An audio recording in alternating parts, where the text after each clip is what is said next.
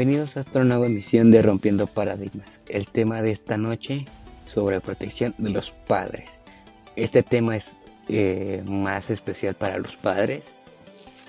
Y bueno, yo soy Luna, así que comenzamos. Muy buenas noches, gente bonita y apreciada.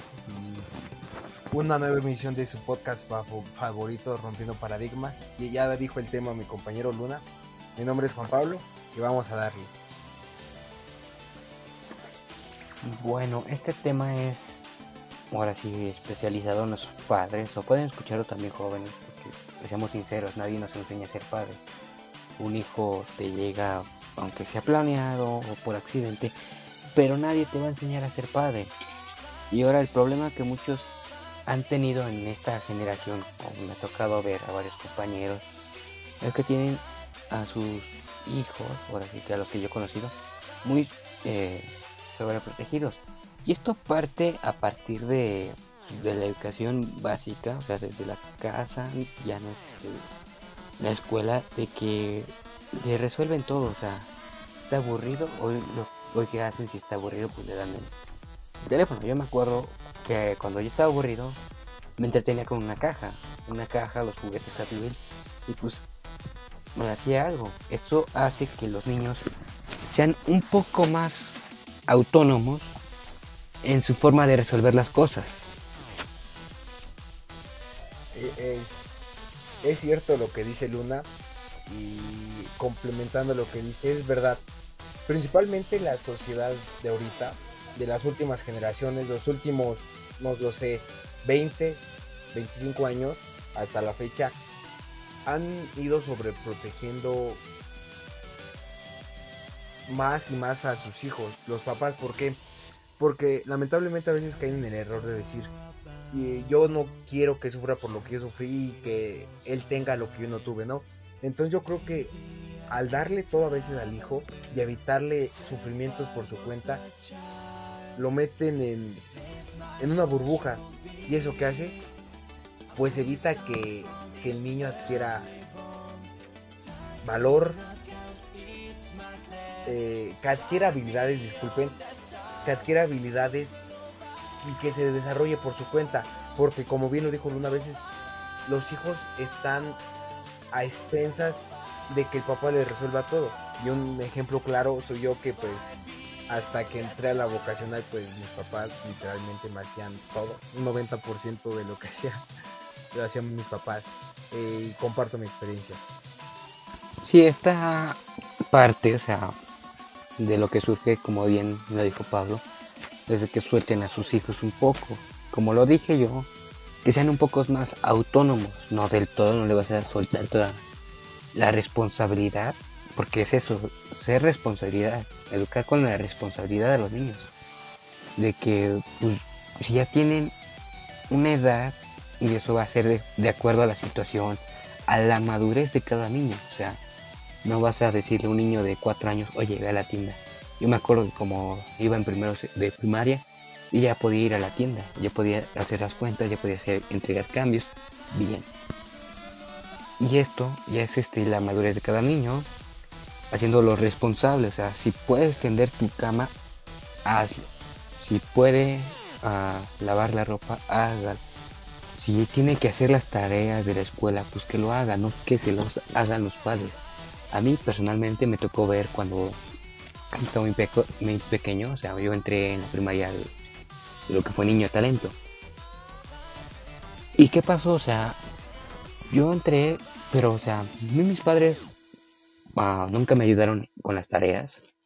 Y eso es algo que se agradece a gran escala. ¿Por qué? Porque aprendí a hacerlo yo. Nadie más, más que yo. Y me tocó ver padres haciéndoles las tareas a los hijos. Y pues llegaban las evaluaciones en los exámenes, pues los hijos se iban para abajo. Y en una junta de, padres que yo estuve presente, ahora sí, ahí, la, la maestra dijo, y esto pues está 100% comprobado, dejen que lo hagan, si se equivocan, ellos se van a equivocar y tras el error, ellos van a aprender. Si no lo hacen ellos, ¿qué van a aprender? La, la, esta experiencia que nos cuenta Luna es muy, es muy importante y, yo creo que el punto que quiere llegar es, el problema principalmente en este tiempo es que los papás sumergen en una burbuja a sus hijos y los hacen unos inútiles. La palabra es un algo duro, pero es verdad, unos inútiles emocionales y físicos. ¿Por qué? Porque el niño no tiene autoestima, no tiene confianza en sí mismo, no sabe resolver problemas por sí mismo, porque está esperando a que mami y papi le hagan todo. No saben tender una cama, no saben hacer un trabajo, no lo sé.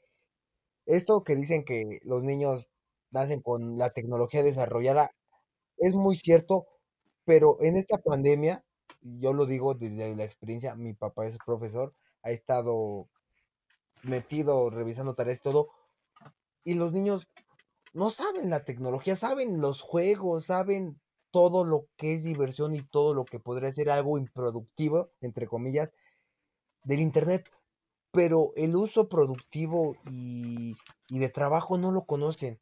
¿Por qué? Porque son unos inútiles, porque los papás en vez de meterlos, no lo sé, a cursos en secundaria, de computación, de inglés, pues prefieren estar que nada más que vayan a la escuela, hagan sus tareas y que se olviden todos, porque ni siquiera ya en este tiempo los meten actividades como fútbol, taekwondo, que desarrollan muchísimos talentos y está muy padre eso.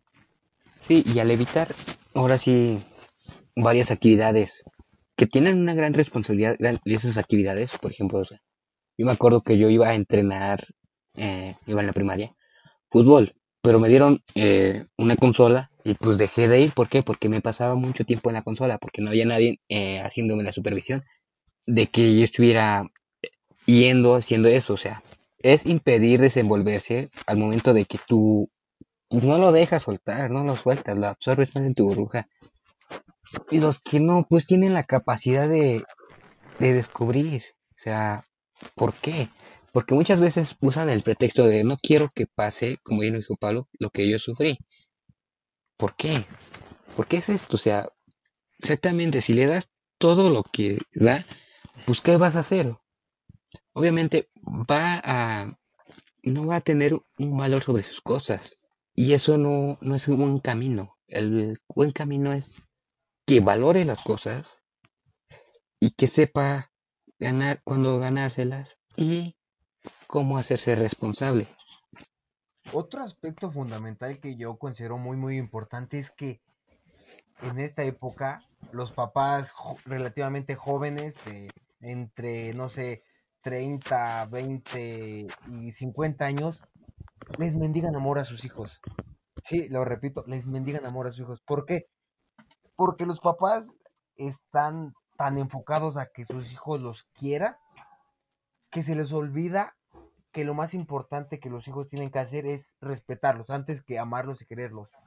Y entonces por eso en la calle vemos tantas escenas de papás jóvenes que el niño es un malcriado, le está gritando y la mamá, ya, mijito, eh, ya, llegando a la casa te doy esto, te compro esto, ya, dime que me quieres.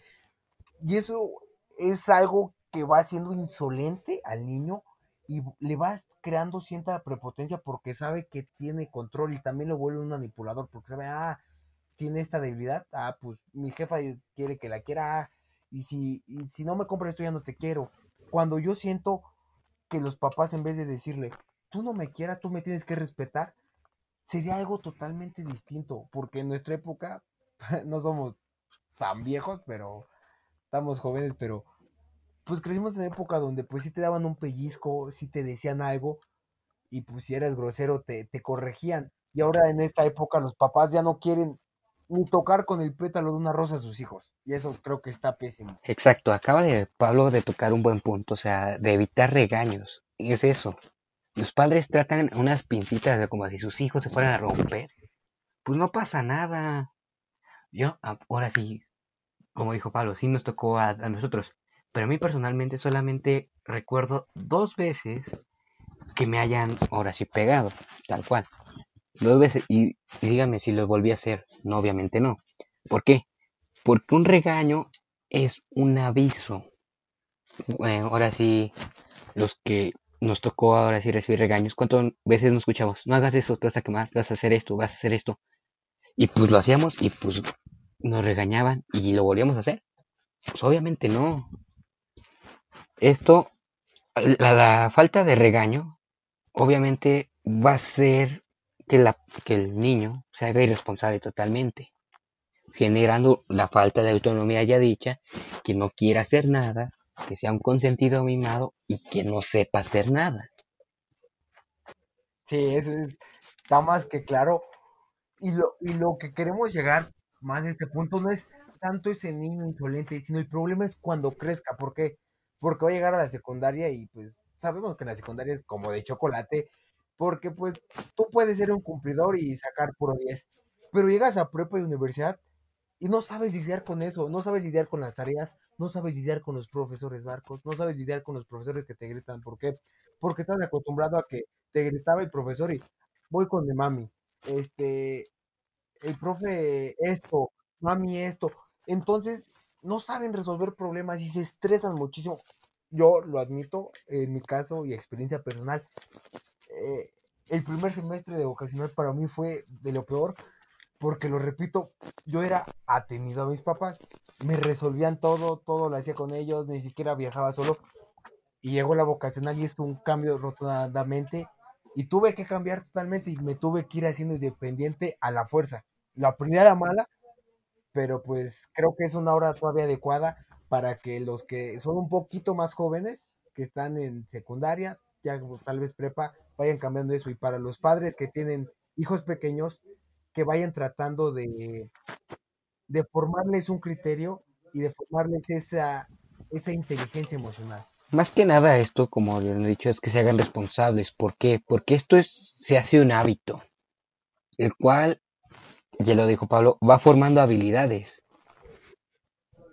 poniendo muy inferior a las personas que no las tienen. Por ejemplo, el que es responsable sabe hacer su tarea en el momento. Al momento de que haces una tarea, aprendes ciertas cosas. O sea, si quieras o no, un libro te brinda mucha información al que se la hacen. Y cuando llega, como bien lo dijo Pablo, o sea, no todos tuvimos la misma evolución en secundaria. Yo, por ejemplo, en secundaria no hacía mucho. O sea, tercero dice que me apliqué, bueno, fue el año donde más me apliqué porque en primero y segundo, pues me dio igual. Y si no hubiera aplicado en tercero, no hubiera entrado igual a la vocacional. Y pues yo sufrí, ¿por qué? Porque no, de no hacer nada, me cayó de golpe hacer todo. Y quieran o no, si, si se resiente. Y hay personas que ya están acostumbradas a hacer todo y que se ven, y que las ve superiores. O sea, que es, es como de, es imposible, tenemos la misma edad y ¿cómo es que él puede hacer eso? Obviamente, los dos pueden hacer lo mismo, pero tienes que formar ese hábito. ¿Por qué? Porque quieras o no, el hecho de sentirte superior a alguien, pues te brinda una buena autoestima, ¿no? no a pisotearla, simplemente sentirte así de, ah, yo sí puedo hacer ciertas cosas que él no, obviamente. Alimentando con esto la creatividad, obviamente, si tienes la resolución de problemas y un amplio catálogo de cómo resolverlos, si quieres evitar que tu hijo sea creatividad, obviamente le vas a dar todo para entretenerse cuando éste esté aburrido, ya lo dije. Yo me entretenía con cualquier cosa y pues genera una, y si, obviamente, si le das todo, va a generar una conducta tirana, que todo gira a su alrededor. Y cuando llegas, cuando, cuando va a llegar al punto donde tiene que salir un poco, va a topar con pared. Es, esa palabra que dijo Luna de habilidades es, es, ¿cómo decirlo? Es increíble porque es verdad el problema que principalmente, o yo lo veo en mi país, con eso de la implementación de los derechos, no digo que esté mal, el problema es que lo llevaron a un extremo y los extremos nunca son algo bueno. ¿Por qué? Porque el niño no solamente nace sobreprotegido en la familia, sino en la escuela. ¿Por qué? Porque los profesores dicen, este, no, no hagas esto, no hagas lo otro, aunque el niño este, esté dibujando y esté, no, así no se dibuja, no, esto no, esto, le, nacemos con la palabra no implementada. Entonces, ¿qué pasa? Hay muchos niños que nacen con el don de ser emprendedores, pero sus habilidades las van a ir reduciendo. ¿Por qué? Por el no. Por el no. Por el, la sobreprotección. Cuando dicen, este, quiero dibujar un graffiti. No porque es un delito. No por esto. Eh, quiero hacer tal cosa. Me encanta. No. Eh, está mal. Te puedes hacer daño. Entonces crecemos con la cultura ya arraigada del no.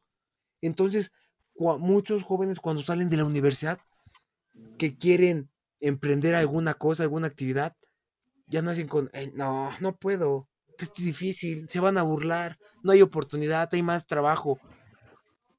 Y eso es un problema en mi México que yo he visto.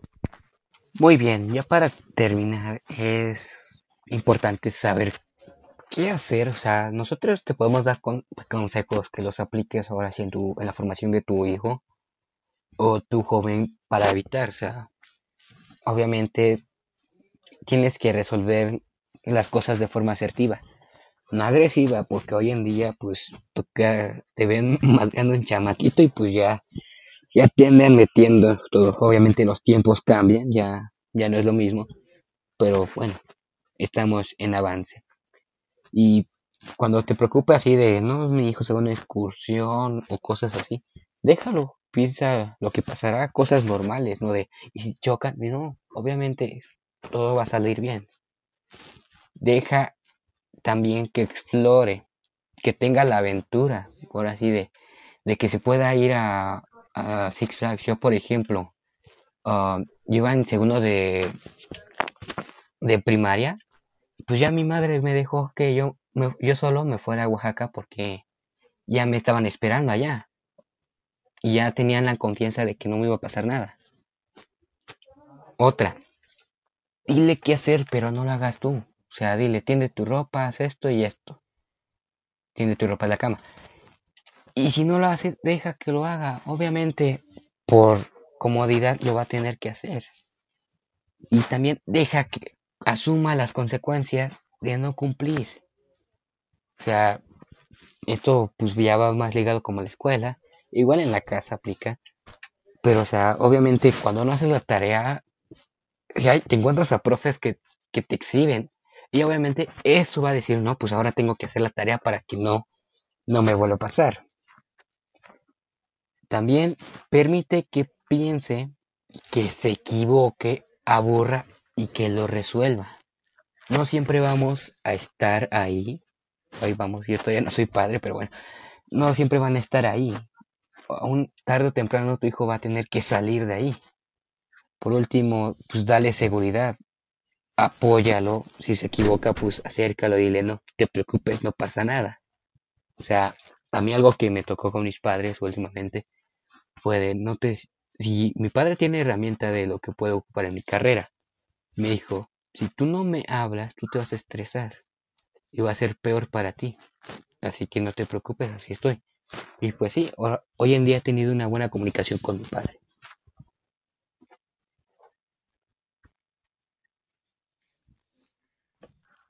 Creo que no puedo resumir más lo que dijo Luna, fue, fue excelente, lo resumió excelente.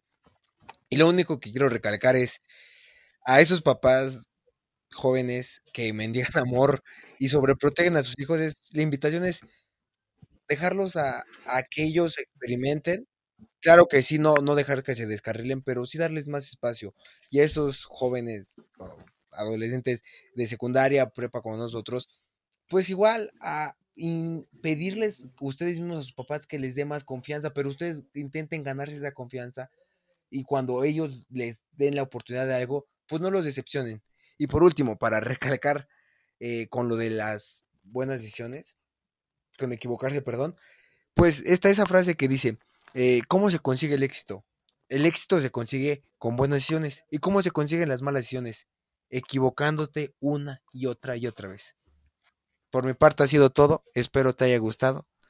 Nos vemos la siguiente semana. Si llegaste hasta aquí, pues te agradecemos. Es, sabemos que hemos tardado en, en crear material, pero bueno, vamos a tratar de traer cada vez más se acercan buenos temas. También tenemos clases en línea, por si estás escuchando esto mientras haces su tarea. Obviamente, pues, todo es estresante, ya lo estamos viviendo, pero bueno, es lo que hoy en día hay. Por mi parte también es todo. Yo soy Luna y nos vemos hasta la próxima.